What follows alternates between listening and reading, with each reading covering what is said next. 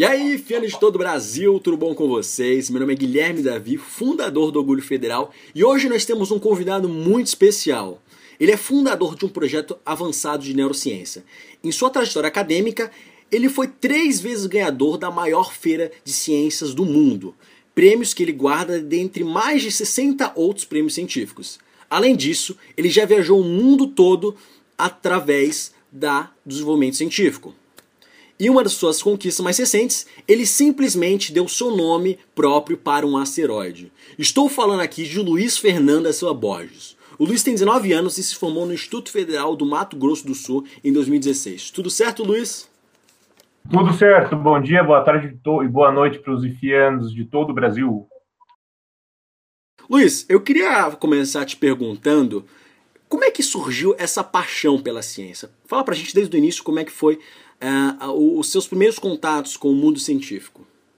Olha, começou como uma coisa muito natural. Então eu não consigo te dizer quando que foi o momento, né, o, o pessoal gosta de falar, o chamado para o mundo científico.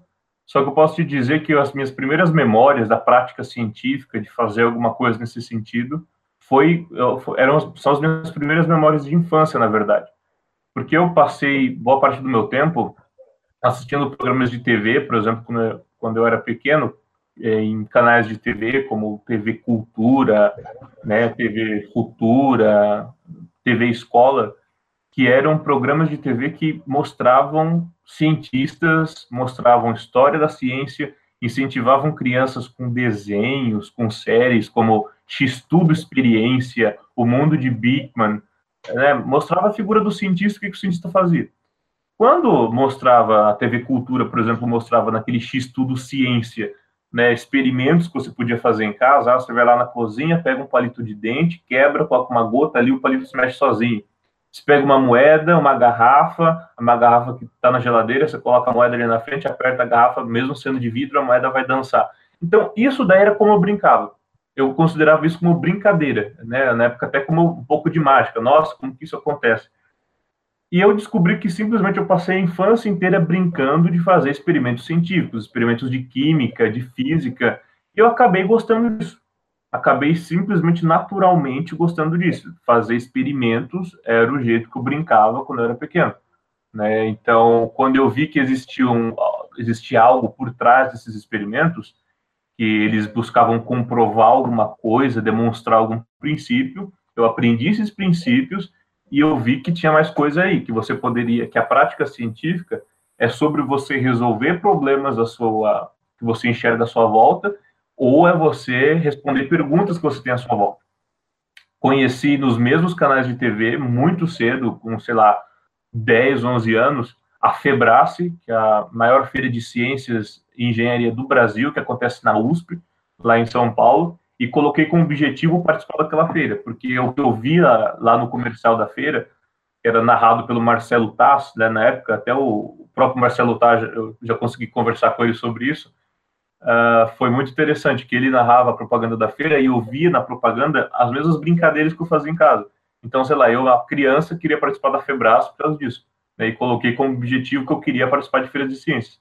Então, a minha história de ingresso na ciência está principalmente ligada, primeiro, ações de divulgação científica, como programas de TV mostrando experimentos, e depois a feiras de ciências. Muito bom, muito legal.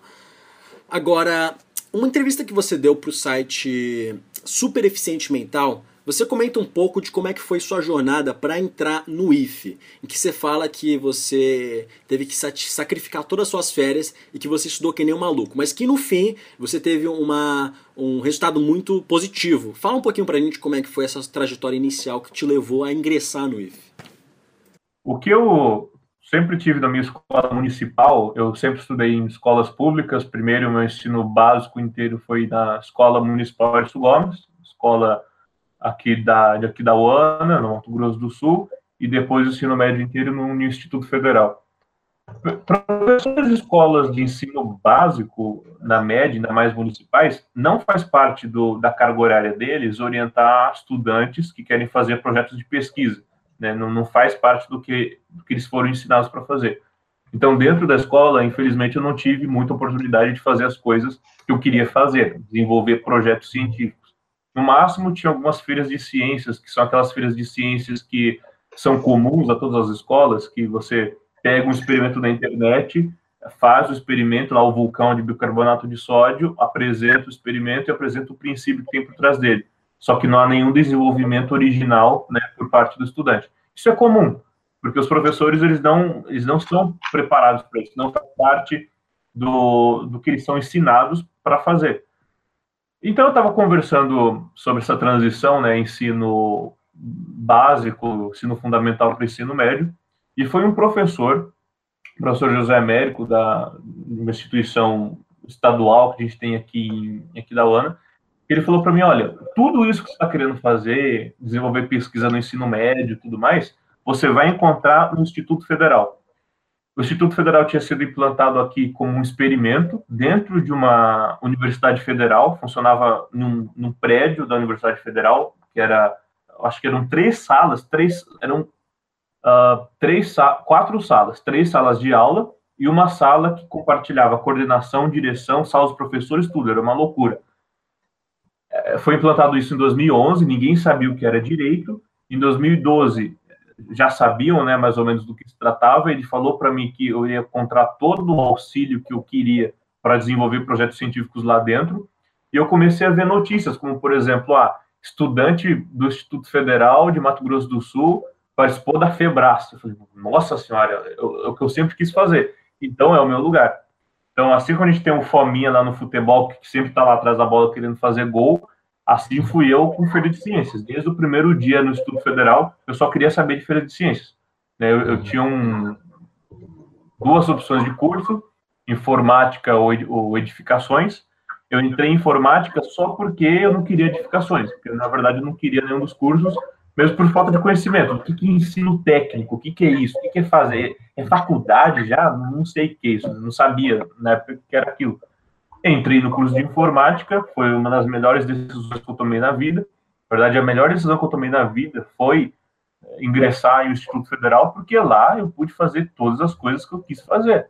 Sem o, o minha participação no Instituto Federal, eu não conseguiria participar dos eventos que eu sempre quis participar. Né? Aqui na minha região, em escola municipal, estadual, não daria. Então, eu sabia que ou eu entrava no Instituto Federal, ou eu não ia conseguir meu sonho. Então, para isso, na, lá em 2012, quando eu terminei o nono ano, passei, eu acho que dois meses estudando para o exame de admissão, porque eu achava que era uma coisa do outro mundo, né? Fiz, não estava confiante do processo e acabei entrando em primeiro lugar no, no curso de informática, na época, em 2013. Uhum.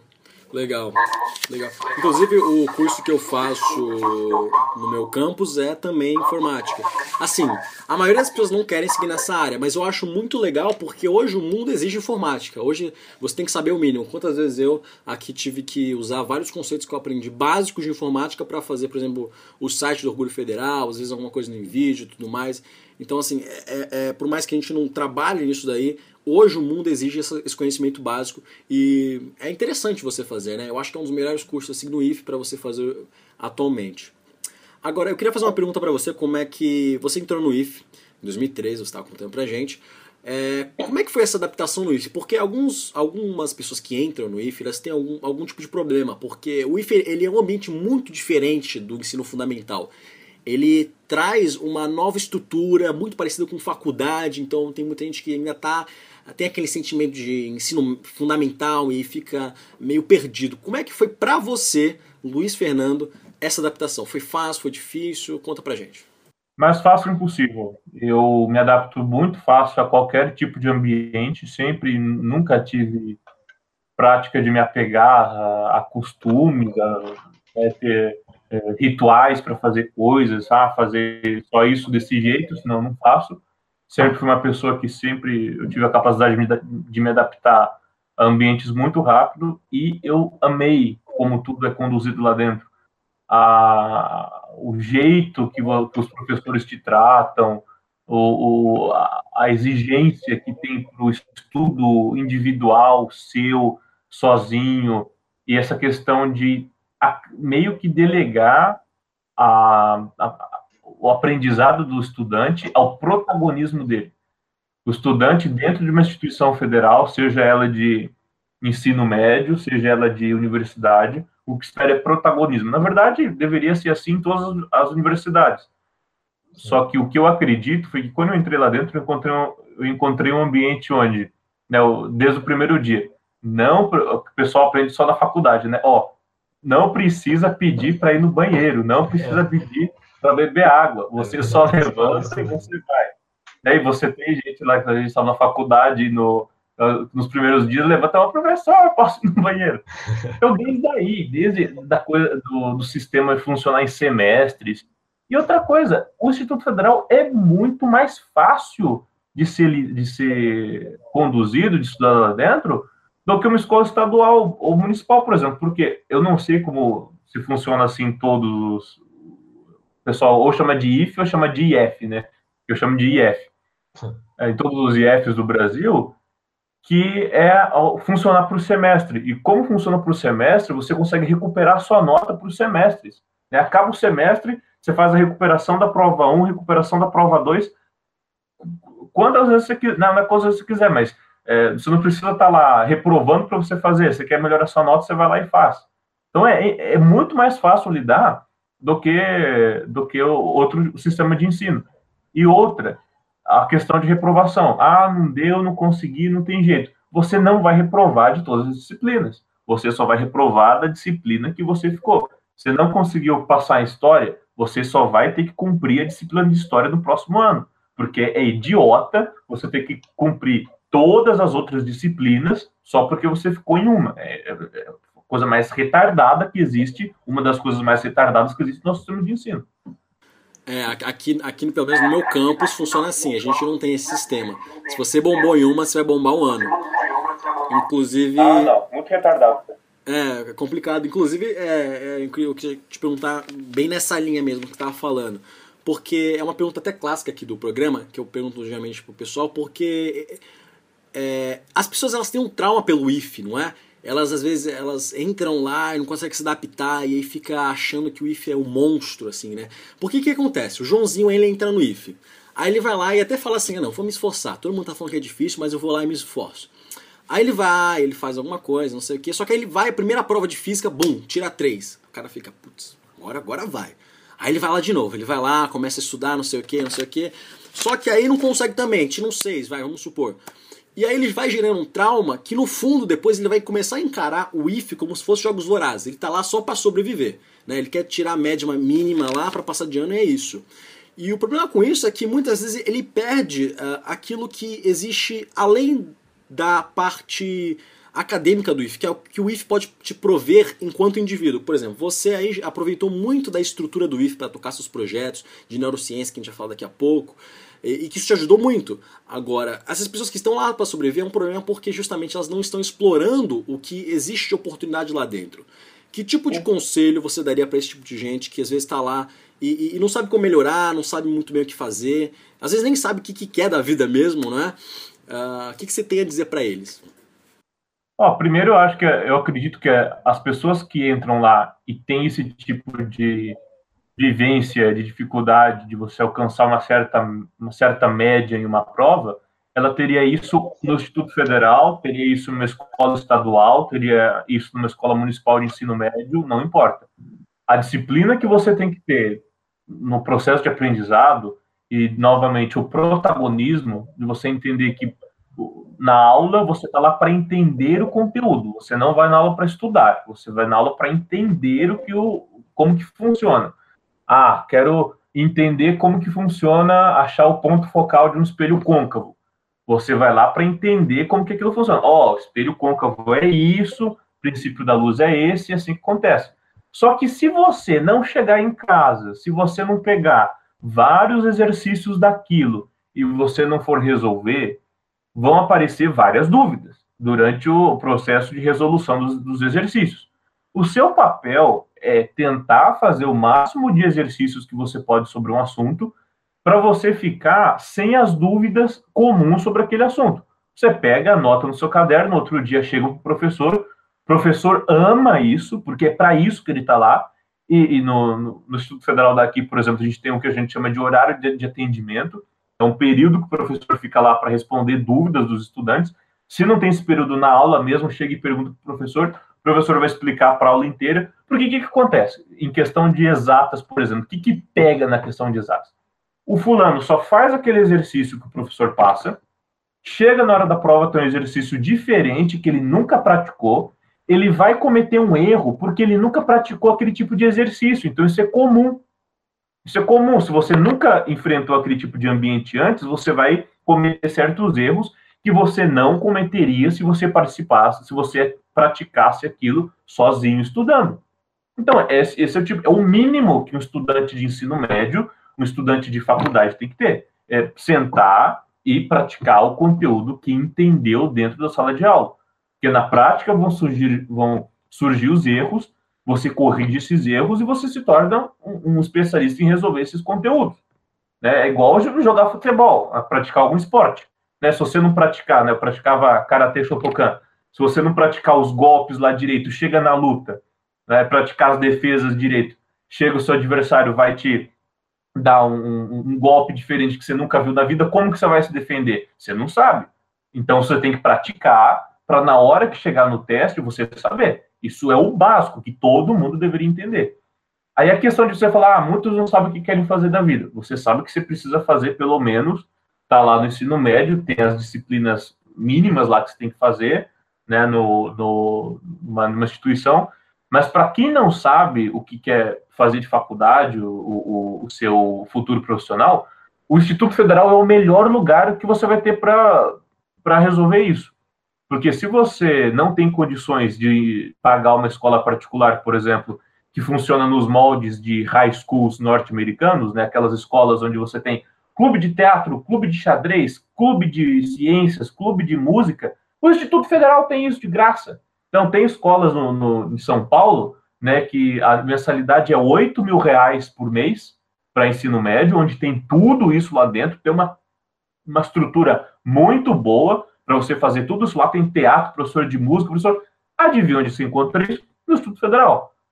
E outra coisa, quem quer seguir na, na questão da parte acadêmica, lá você tem professores de todas as disciplinas. E para um professor de Instituto Federal ser contratado, ele precisa lá ter é, passar por, por, por, aquela prova lá difícil também, que é para eles, a gente não aceita, o Instituto Federal não aceita qualquer tipo de profissional, e às vezes o, o fulano tem mestrado, doutorado. Então você está vendo um doutor em, em, alguma parte de física dando aula para estudantes de 15 anos de idade. Onde que você tem isso de graça no, no Brasil? Devem ter outras instituições, sei lá, Senac, Senai, alguma coisa assim, só que o Instituto Federal, onde você tem mais. Então, você pode conversar com essas pessoas. Ah, acho que eu quero estudar matemática, acho que eu quero estudar história, filosofia, sociologia. Tem o seu professor que acabou de sair da faculdade, professor que acabou de fazer um mestrado nessa área, vai conversar com ele. Então, não tem como fugir. O modelo de instituição federal é o modelo de ensino público mais bem sucedido que o, que o sistema educacional do Brasil já criou. Né? É perfeito? Não é, tem coisa para arrumar no, no, sistema educacional do Brasil também, mas enfim, é, é isso, nisso que eu acredito. Muito bom, cara, muito boa resposta. Sensacional. Agora, vamos entrar um pouquinho no seu projeto que é o seu projeto principal, o Hermes Brain Deck. Conta pra gente como é que é esse projeto, é, como é que ele funciona e quais são as suas metas com ele. O projeto Hermes Brain Deck começou quando eu conheci em 2014, é, final de 2013, a área de interface cérebro-máquina, né, a área de pesquisa interface cérebro-máquina. Foi uma área de pesquisa que foi inventada por um neurocientista brasileiro, eu acho que isso é um, uma, achei incrível isso na época. Melhorou muito minha autoestima como praticante de ciência no Brasil, porque os Estados Unidos é, é fácil você falar algum cientista importante que saiu de lá que inventou um campo de estudo. Mas você saber que um brasileiro inventou um campo de estudo de como controlar coisas com a mente é outro nível. Talvez isso influenciou na minha escolha profissional do que eu quero fazer de curso superior em neurociência, neurociência e engenharia biomédica, né? E eu conheci essa área de pesquisa que simplesmente ela estabelece uma, uma série de métodos de como você pode extrair atividade cerebral, porque o nosso cérebro funciona uh, simplesmente falando com eletricidade, você consegue capturar essa eletricidade com uma técnica, com aparelhos, enviar essa atividade elétrica para um programa de computador, você ensina o programa de computador a entender o que, que essa atividade elétrica quer dizer, um pensamento, por exemplo, e você traduz isso para alguma coisa. Aí a sua, a sua vai da criatividade do pesquisador. Você pode usar a pensamento para você disparar uma ogiva nuclear, você pode usar o seu pensamento para controlar uma prótese, você pode usar o seu pensamento para controlar um exoesqueleto para pessoas que são paralisadas. O Você professor... falando do Nicoleles, ou Luiz? Sim, o, é, não falei, o, o, criador do campo foi o professor Miguel Nicoleles. Isso. Então, eu conheci essa área, acompanhei tudo que ele já fez, e basicamente foi uma junção, são como ideias nascem, são como ideias são criadas. Você adquire um background de alguma área, você conhece os problemas que uma área enfrenta, por exemplo, conhece os, os problemas que uma certa ah, comunidade enfrenta, você conhece ferramentas dessa própria área ou de outras áreas, e de repente você fala: opa, eu acho que eu consigo utilizar ferramenta da área X para resolver um problema da área Y. É assim que nós resolvemos problemas na, no campo científico, né, no campo de engenharia, tecnologia. Quando eu descobri que você poderia utilizar uma. Contando de maneira linear, foi o seguinte: minha, minha bisavó ficou em coma, estado vegetativo, quando eu era muito novo, não, não entendia o que, que era. Como assim a pessoa não consegue falar, né, não, não consegue se, se comunicar? E todo mundo sabe, isso é sabedoria popular, que pessoas que voltam do estado que estão em coma ou estado vegetativo, algumas delas dizem, olha, eu escutei quando você foi me visitar. Eu escutei você pegando na minha, eu senti você pegando na minha mão. Esse, esses relatos que estavam no meio popular, eles só foram confirmados em 2006, quando um cientista, é, o professor Roe Hoban, da Universidade de Cambridge, ele colocou 60 pessoas, mais ou menos, dentro de um equipamento de ressonância magnética funcional. É um equipamento, é, aquele que ocupa uma sala gigantesca de um, de um hospital, aquele tubo, né, que a gente fala, ah, exame de entrar no tubo, que a pessoa entra lá dentro, e lá aquele equipamento consegue medir fluxo sanguíneo dentro do cérebro. O que acontece, o que ele fez, todo mundo achou que ele estava louco na época, fizeram o seguinte, colocaram a pessoa que estava em coma lá dentro, a pessoa que estava totalmente paralisada, e para quem não sabe, ah, como que a gente decide se uma pessoa está em coma? Tem uma, uma tabelinha de pontuação que chama escala de coma de Glasgow. Você vai falar para a pessoa: olha, se você estiver me escutando, tenta mexer sua mão. Se você estiver me escutando, tenta abrir seu olho. Se ela não vai conseguindo fazer essas coisas, ela vai pontuando nessa escala como estando em coma ou, com, ou como estando em estado vegetativo. Ele pegou pessoas que estão classificadas em coma e estado vegetativo de acordo com essa escala, colocou dentro do equipamento e falou: olha, eu não sei se você está me ouvindo, mas se você estiver me ouvindo, eu quero que você imagine que você está jogando tênis. Se você quiser responder sim para uma pergunta, e quero que você imagine que está andando ao redor da sua casa, se você quiser responder não para uma pergunta. O que, é, o que ele queria induzir é o seguinte: quando você imagina que está jogando tênis, mesmo se você está parado, fecha o olho, fica totalmente parado e imagina que está jogando tênis. Mesmo se você não fazer o um movimento, a regiões do seu cérebro responsáveis pela área motora da sua mão direita vai circular mais sangue lá. Então, isso você consegue ver com o equipamento. Outra coisa, andar ao redor, imaginar que está andando ao redor da casa. Ativam áreas responsáveis por navegação espacial, que é diferente da área motora. Então, isso é ler pensamentos.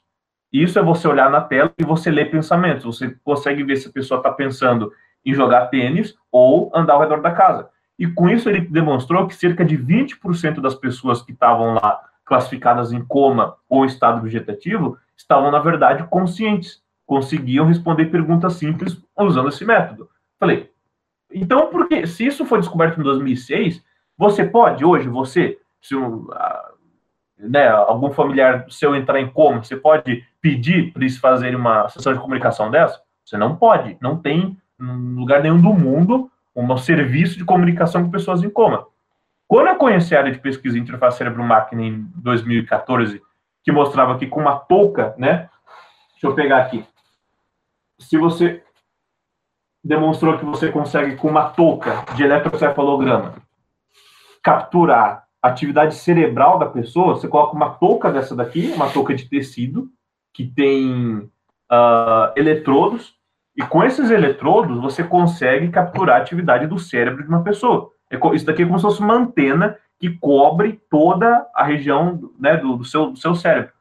O que acontece é que você consegue, com esses fios, mandar essa atividade elétrica, seus pensamentos, para um programa, e o programa consegue adivinhar o que você está pensando. E isso o professor Nicoleles fez com o exoesqueleto. Ele fez um tetraplégico dar o primeiro chute da Copa do Mundo, usando um exoesqueleto controlado com essa toquinha. Então, não é. Se eu consigo ver se a pessoa quer mexer a perna direita, se quer mexer a perna esquerda, eu consigo fazer a mesma coisa, só que para comunicação, para o cara que está em coma. Na época eu já tinha ganho o maior prêmio da minha carreira, que foi o, a primeira colocação, a primeira vez que um brasileiro conseguiu isso lá na Intel ISEF 2016, porque eu inventei um novo jeito de você controlar próteses robóticas de braço, só que dessa vez com sinal muscular, né, do, do corpo da pessoa amputada.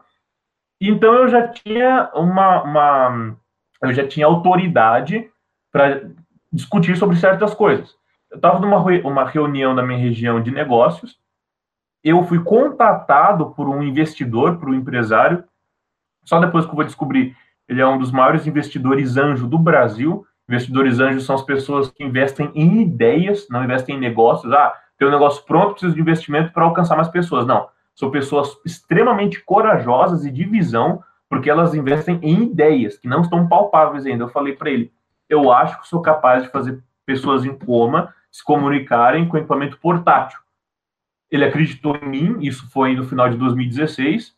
A prova de conceito foi feita com voluntários saudáveis no, no ano de 2017. O projeto foi novamente lá para a Feira Internacional.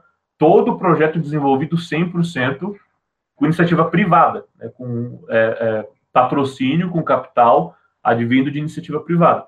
E neste momento eu estou na etapa da papelada, basicamente paperwork, né? Você pedir autorizações necessárias para você testar a tecnologia, testar o equipamento realmente com as pessoas que estão em estado vegetativo ou como.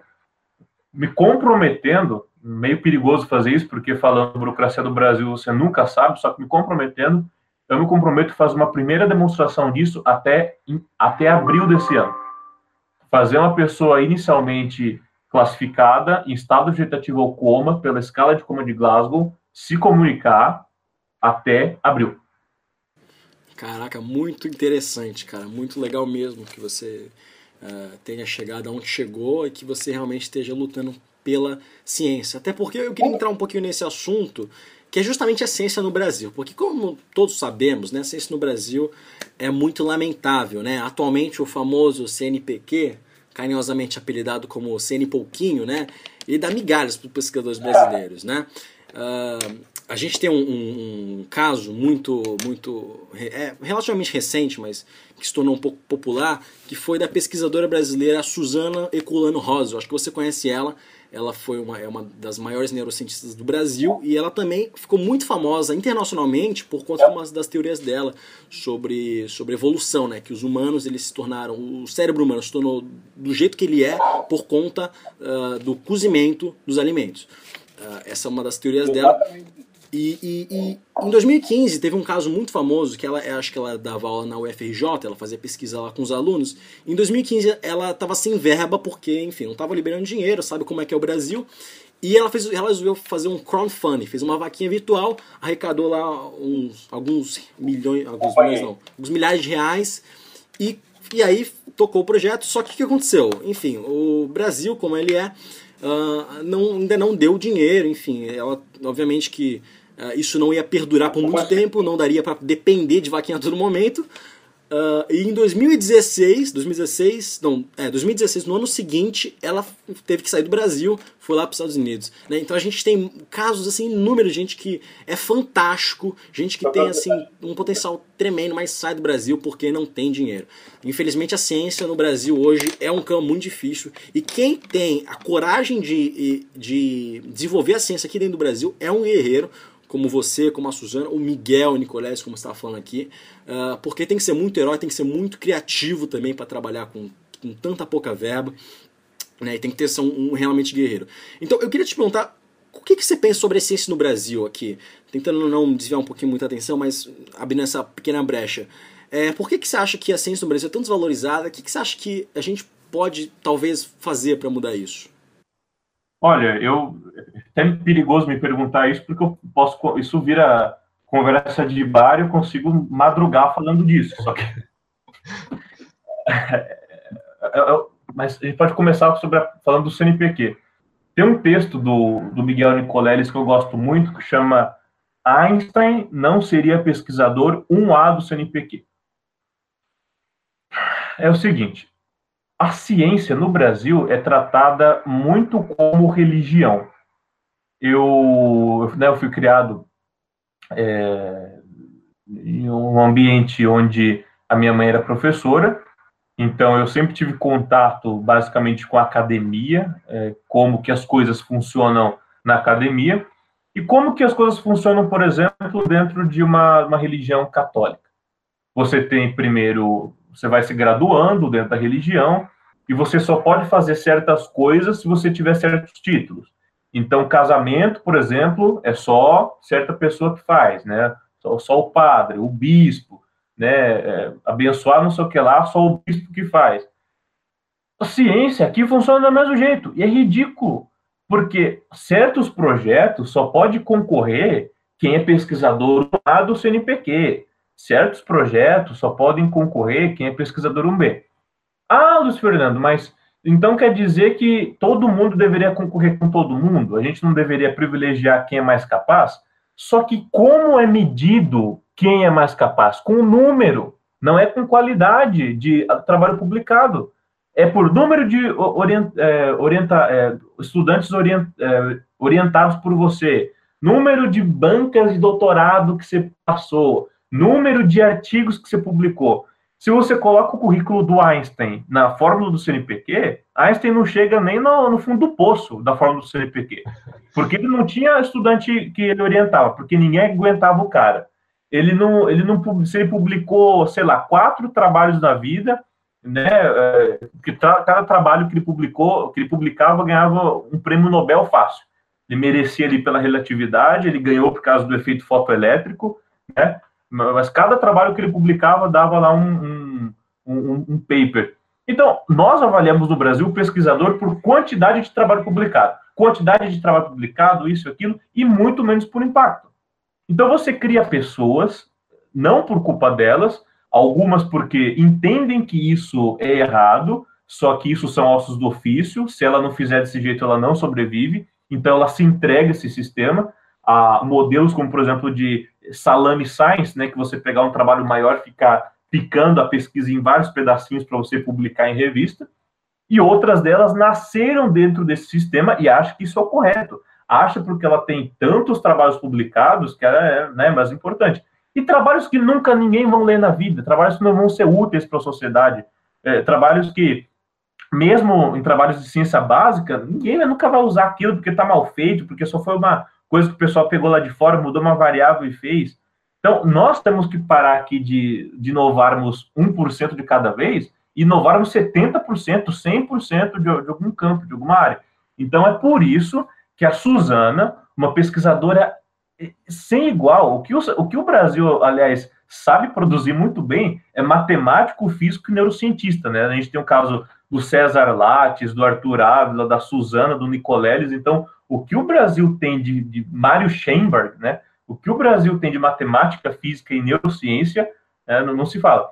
A Suzana foi a primeira pessoa que questionou que a, a, medida de número de neurônios que o nosso cérebro tem, ela falou, não, de onde vem esse número? Ah, o cérebro tem 100 bilhões de neurônios. Quem que falou isso? Ela foi procurar na literatura e ninguém demonstrava de onde saiu esse número. Não tinha é, gente que, que mostrava de onde que tiraram 100 ela desenvolveu uma técnica super simples para dissolver os cérebros e contar as células dos neurônios, que descobriu que o cérebro humano tem, na, tem, na verdade, 86 bilhões. De 86 bilhões para 100 bilhões de neurônios, ela fala, é a diferença do cérebro de um cachorro, eu, eu acho que ela, que ela usa a comparação. Então, é esse o caso. Ela é uma pesquisadora que ganhava prêmios internacionais lá fora, via, tinha um diálogo muito grande com universidades norte-americanas, E aqui no Brasil, porque ela, ela era professora da UFRJ, ela era contratada como é, funcionária pública, ela recebia o mesmo tratamento que as colegas de trabalho inúteis dela, que ficavam lá fazendo só mais do mesmo.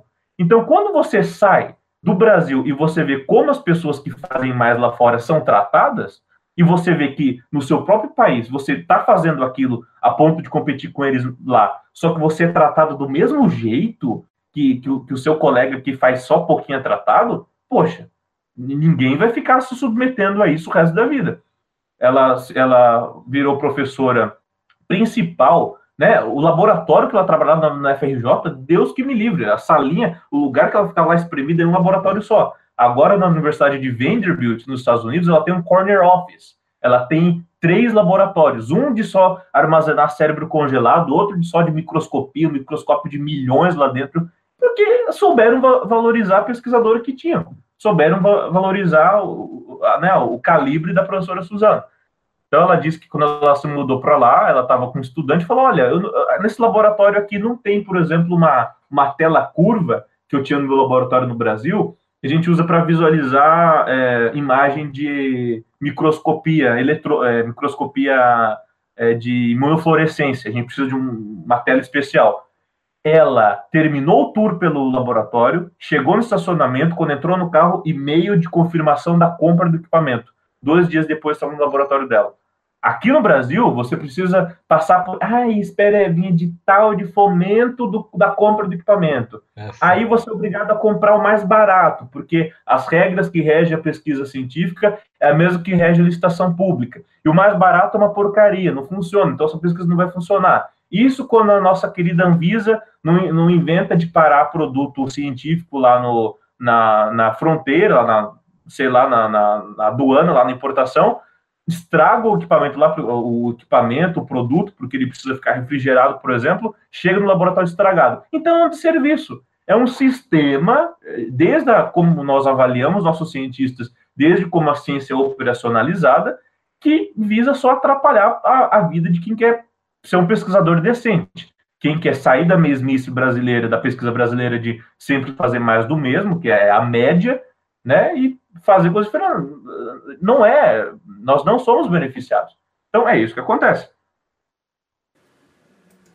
Muito boa a sua opinião, Luiz. Muito interessantes pontos que você traz para gente, porque realmente é um problema e, obviamente, você estava comentando, inclusive, antes da gente começar a entrevista, de que você mesmo pensa em fora, até porque, enfim, a gente tem.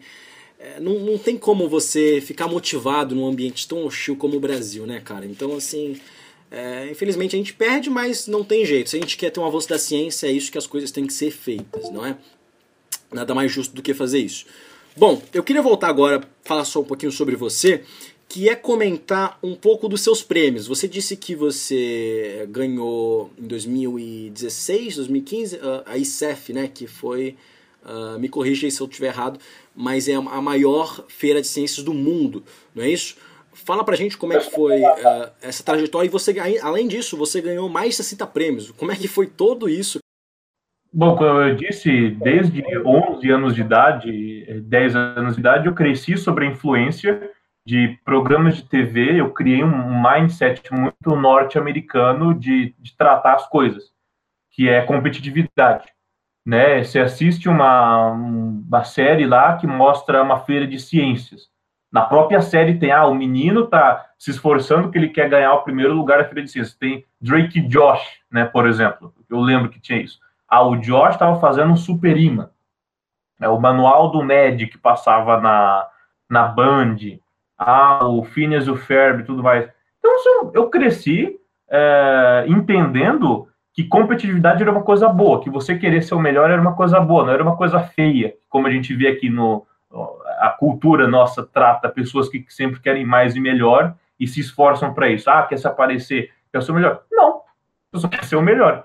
Então eu sempre quis participar de competições de feiras de ciências desde quando eu tinha 12 anos de idade e sempre quis ser o melhor delas desde os 12 anos de idade. Trabalhei para isso consegui. Eu já sou o jovem brasileiro de nível médio mais premiado do Brasil por causa disso. Eu entrava em competições para ganhar, não para participar e ficar de risadinho. Então, eu participei da Febrace pela primeira vez em 2014. Uh, consegui quarto lugar de engenharia, fiquei puto da vida, que eu não queria quarto, queria o primeiro. Voltei lá e desde 2015 ganhei os maiores prêmios da feira. E os outros prêmios foram de feiras municipais aqui da minha região, feiras estaduais e outros eventos uh, no mundo afora. No, na Europa teve e nos Estados Unidos. E uh, foram aqui no Instituto Federal nós temos a FECIA, que é a Feira de Ciências do Campus Aquidauana. A primeira feira de ciências que eu participei na vida foi a FETEC MS, é uma feira de ciências uh, do estado de Mato Grosso do Sul, feita por um dos precursores da Febrace no Brasil, a própria Febrace, a Intel que eles falam, eles falam que é a maior feira de ciências e engenharia do mundo para estudantes pré-universitários, ou seja, que não entraram ainda na, na, na, universidade, como se existisse outra feira de ciências mundial, não sei se tem, mas, enfim, a maior feira de ciências do mundo, ponto, da Intel, e outros prêmios foram de convites para simplesmente prêmios individuais. Olha, uh, nós vimos aqui seu currículo, gostamos de quem é você, estamos te convidando para passar um final de semana em Detroit para participar de uma equipe de desenvolvimento de um aplicativo que vai prevenir jovens de digitarem enquanto dirigem. Né? Chevrolet fez isso comigo em 2016, em setembro. Eu tinha uma semana para arrumar minhas coisas e ir para os Estados Unidos, para passar um final de semana lá. Cheguei lá, tinha gente me esperando com o meu nome no aeroporto, ganhei uma GoPro de presente e uma, um pagamento em dólares de, de alguns dígitos aí, pelo incômodo de ter que viajar para os Estados Unidos no final de semana. Então é isso que você ganha sempre querendo ser o melhor. É, é, a cultura brasileira faz com que isso pareça né, ser, ser ruim, ser, ser estranho, mas se você está fazendo alguma coisa uh, que você gosta, daquilo que você se dedica para aquilo, desde que você fique dentro da legalidade, né, dentro do, do, do, do, do fair game, do, do jogo limpo, não tem por que não querer ser o melhor naquilo. Muito legal, Luiz. Olha, eu, ainda, eu boto minha mão no fogo aqui que você vai ser um dos maiores cientistas do Brasil, cara. Sem querer puxar o saco, mas já puxando aqui. Porque a gente vê o potencial desde cedo. Você tem só 19 anos, enfim. É, imagina daqui a algum tempo, com certeza, muitas conquistas virão. Eu queria falar um pouquinho do, da sua última conquista, que rendeu inclusive uma entrevista aí pro Fantástico, que foi uh, que você deu um nome para um asteroide próprio, cara. Que, que, como é que foi isso, cara? Conta pra gente como é que foi todo o processo para isso. E... Eu tive que discutir bastante com gente retardada lá no G1 que não entendeu direito. Foi o seguinte: o pessoal entendeu que eu dei o meu nome para um asteroide. Não foi. O pessoal até falou, nossa, que menino, né, estranho, como deu o nome, por que, que não deu o nome do Brasil para o asteroide, não tem asteroide chamado Brasil? Foi um prêmio concedido pelo Lincoln Lab, do Instituto de Tecnologia de Massachusetts, nos Estados Unidos, que uh, é dado para pouquíssimas pessoas, né, no, acho que se tem 40 mil asteroides dentre os milhões que a gente tem na, na Via Láctea já nomeados, são poucos e os nomeados com nomes de pessoas ainda são é, menores ainda, menor número ainda. Uh, o, o, laboratório Lincoln Lab me presenteou com essa, com essa honra no, em 2016, por causa do prêmio, maior prêmio lá da, na minha categoria na Intel Isaac 2016, e batizou o asteroide de 3353 da Silva Borges, né, na, na minha homenagem o Fantástico se interessou por essa ideia quis saber da onde que veio tudo isso, né, igual você está fazendo comigo agora. E eu tive a oportunidade, né, minha mãe foi reconhecida em rede nacional, porque eu devo é, eu devo a minha personalidade, eu devo o meu caráter à criação que a minha mãe me deu, com muita disciplina, com muita autoestima, né? Você saber que não importa de onde você veio, qual língua você fala, a cor da sua pele, não interessa. Se você quiser fazer, você vai lá e faz. Você não é diferente de ninguém, né? Então, eu fiquei muito contente que a, a, a entrevista apareceu mais fala da minha mãe do que a minha própria fala lá em Rede Nacional no Fantástico. E foi essa foi a situação que aconteceu, né, com o Compre do Asteroide. Dia 9 agora eu estou gravando, exclusivo para o Orgulho Federal. Estou gravando o History Channel, agora é dia 9 de, de março. É, vai ao ar só em julho. Que legal, cara. Que legal. Muito bacana. É, Luiz, para finalizar aqui, queria fazer uma pergunta que eu sempre faço para todo mundo, cara. Que dica você daria para qualquer tipo de pessoa que tem um sonho na vida dela? Qualquer que seja, ela, ela quer ser um engenheiro, quer, às vezes não tem sonhos tão grandes, mas enfim, é alguma coisa que ela se vê fazendo e se vê feliz naquilo. Que tipo de conselho, ou conselhos, pode falar o quanto você quiser, para alguém que tem algum sonho, algum objetivo na vida? Qual é a lição mais importante que você tem a dar? Olha, do tempo, nessa, nessa, quando a gente fala de sonho, de atingir objetivo, infelizmente não tem como uh, fugir muito de clichê, né? Coisa que todo mundo fala, ah, no seu sonho, não deixa ninguém te falar que você não pode, não sei o que lá. Só que assim, eu acho que dica prática seria procure um modelo, alguém que já está no lugar que você queira estar, tá, que seja acessível com você. Né? Por exemplo, ah, eu queria ser, quero ser pesquisador em neurociência, empreender nessa área também, então eu vou procurar uma pessoa que seja um modelo nessa área. E vou estudar como que aquela pessoa chegou lá. E vou me inspirar nisso. No meu caso, por exemplo, o professor Nicoleles, eu troco e-mail com ele, eu converso com ele direto no Twitter, porque ele é a referência da, de uma pessoa que está fazendo coisas que eu gostaria de fazer, se fosse né, hoje, no, no, no, no presente. Se inspirar em alguém não é fazer o que a pessoa faz. Não é, ah, ah, o Elon Musk, né? Ah, não sei o que lá, tem que ser igual ao Elon Musk. Não, o Elon Musk a gente já tem um. A gente quer, a gente quer por exemplo, que uma pessoa queira ser é, fulano de tal. A gente quer que uma pessoa queira ser o, o, o futuro Guilherme, o futuro Luiz Fernando. É, é, esse é o, é o, o mindset que a gente tem que ter. Não tem, ah, você é o Tony Stark, você é o Elon. Não, a gente tem que querer ser. Isso eu aprendi com a minha mãe tem que querer que as outras pessoas é, se espelhem né, no, no seu exemplo. E se inspirar em alguém não é, novamente, fazer o que a pessoa faz, é se perguntar: se a pessoa tivesse aqui no meu lugar agora, o que, que a pessoa faria? Você está enfrentando um problema muito difícil, você está uh, ah, enfrentando alguma dificuldade, tentando conseguir alguma coisa, e uma situação que você não acha que vai dar conta. Se pergunte. A gente vê isso em filmes né, norte-americanos. O que George Washington faria se tivesse no meu lugar? Então, é esse o espírito. Você se inspirar na força que a pessoa teve, na resiliência que a pessoa teve, na coragem que a pessoa teve e conseguir o que ela quer. Quando eu dou palestras aí pelo Brasil inteiro, fora, deixa eu só conectar meu computador aqui. Uh, e daí eu recebo perguntas de estudantes e de pais de estudantes de estudantes é como que eu faço para conseguir fazer as coisas que você fez, e de pais de estudantes é como que eu faço para o meu filho ser como você. Não queira isso, pelo amor de Deus. Primeira coisa que você nunca deve comparar seres humanos. Você, você não pode se comparar a, a ninguém, porque pessoa, nem para achar que você é melhor que alguém, nem para achar que a pessoa é melhor que você. Porque dentro da prática científica, a prática científica ensina muito para a gente essa coisa de comparação, comparar variáveis, que é a vida de cada um de nós tem variáveis que nunca vão se repetir na história da humanidade. A vida de cada um de nós é única. Ninguém nunca vai ter a mesma vida. Nunca, nunca, nunca. Isso eu falo com propriedade, impossibilidade, sei lá, matemática. Nunca ninguém vai ter a mesma vida que você teve. Porque o tanto de variáveis, o quanto de circunstâncias que você teve ao redor da sua vida, é uma sequência de atividades que nunca vão se repetir na história do universo. Isso torna, por definição, qualquer pessoa incomparável a outra. Não tem como você comparar. Ah, você sabia, meu filho, que o seu primo já está fazendo concurso e está ganhando 200 bilhões de reais por minuto? Não é comparável, porque o desgraçado do seu primo teve uma vida completamente diferente da sua, oportunidades completamente diferentes.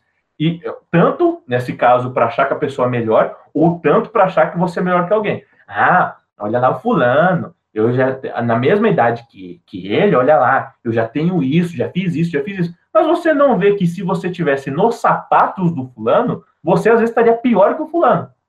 Então, por isso que, sei lá, até os meus 12 anos de idade, que eu acreditava em, nessa questão de meritocracia, né? Não, basta o indivíduo se esforçar que ele chega onde ele quer. Não chega. Não chega. Tudo na nossa vida são, são definidos por circunstâncias. Circunstâncias onde você vive.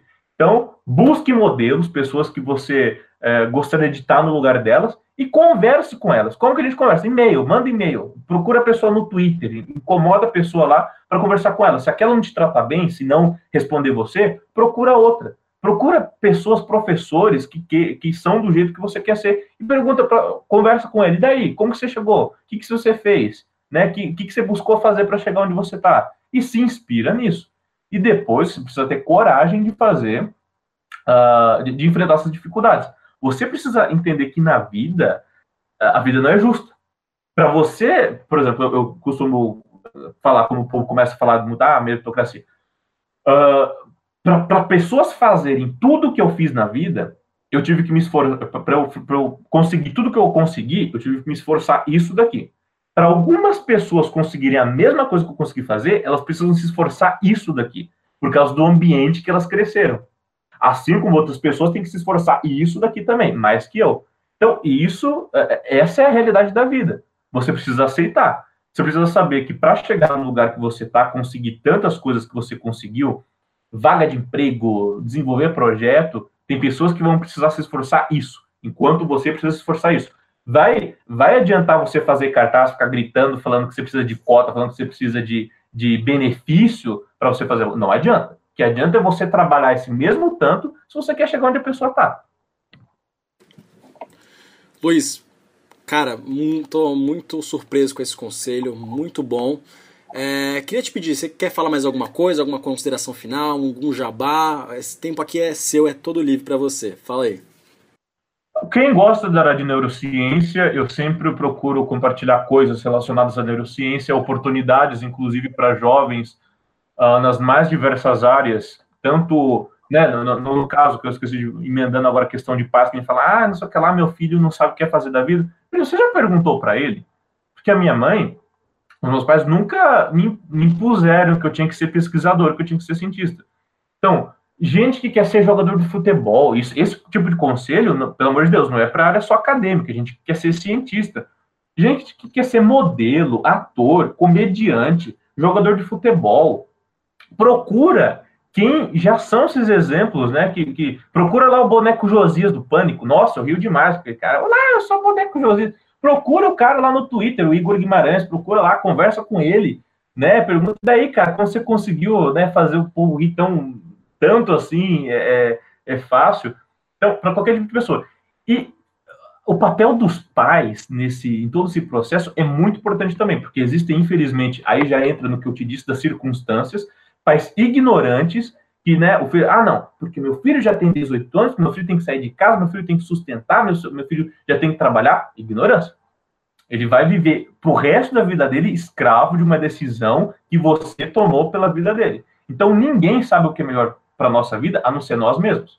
Porque só você vai carregar para o resto da sua vida o peso das suas decisões. E às vezes, infelizmente, em alguns casos, são pessoas que têm poder sobre nós que uh, nos impõe essas decisões. Então, essa entra já na cota lá de circunstâncias que você precisa lidar se você quiser chegar lá no, né, onde você quer chegar. Eu tô simplesmente aberto para qualquer pergunta, qualquer questionamento que tenham, pessoal ou não, sobre como que você pode fazer pesquisa no Brasil. Eu até gosto de fazer atendimento personalizado. E daí? Pergunta para a pessoa, qual, qual é a sua situação aí de vida na sua casa? Como que funciona? A pessoa fala, ah, quero fazer um projeto feira de ciências. Eu começo desde aí. Daí, mas como, daí, você tem, você tem um quarto, você tem uma mesa para trabalhar, como que é? E eu, eu, costumo adaptar conselhos às condições de cada pessoa. Né? Alguns me surpreendem, inclusive.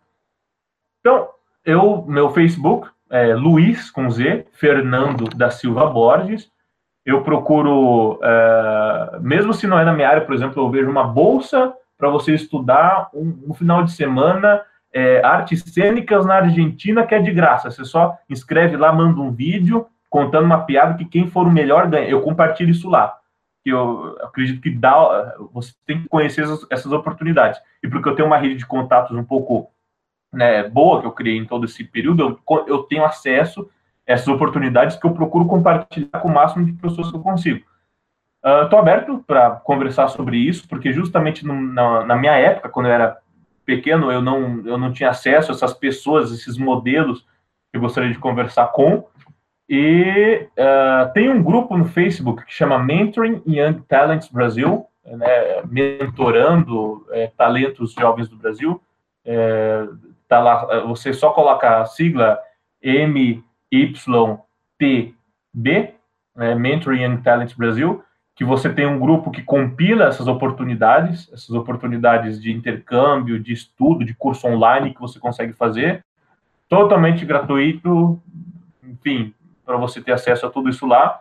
E qualquer dúvida que as pessoas tiverem sobre quem quer entrar na área acadêmica, quem quer conseguir gerenciar projetos de, de longo prazo, no que eu, no que tiver no meu alcance, não é muita coisa, mas o que tiver no meu alcance poder ajudar essas pessoas, eu consigo. Sei lá, deixa um comentário nesse vídeo aí, eu me procure no Luiz, com Z, Fernando da Silva Borges.